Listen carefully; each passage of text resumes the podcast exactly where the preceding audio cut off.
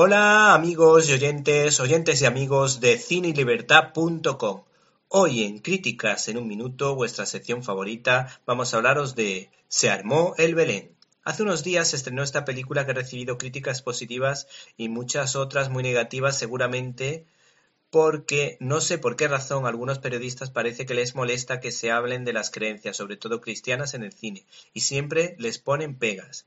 El caso es que Se armó el Belén es una cinta de animación que funciona razonablemente bien, estando orientada para el público infantil, pero en el que el adulto se sentirá muy cómodo. La dirección ha correspondido al cineasta Timothy Recar, autor del peculiar cortometraje animado y nominado a los Oscar Hit Over Hills, sobre un matrimonio veterano con graves diferencias, lo que les lleva a vivir a ella en el suelo y a él en el techo.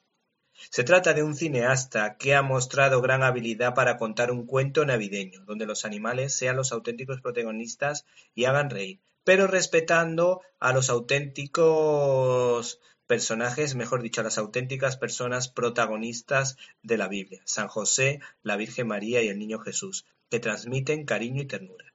Este largometraje ha contado con la empresa de animación Sony, la factoría de Jim Henson, Walden Media, experta en la técnica de stop motion, de donde salió el gran mediometraje Christmas Donkey, y una productora llamada Affirm, encargada de hacer películas que intentan reforzar la fe como la muy valorada Soul Surfer, una historia de superación personal basada ¿Te está gustando este episodio?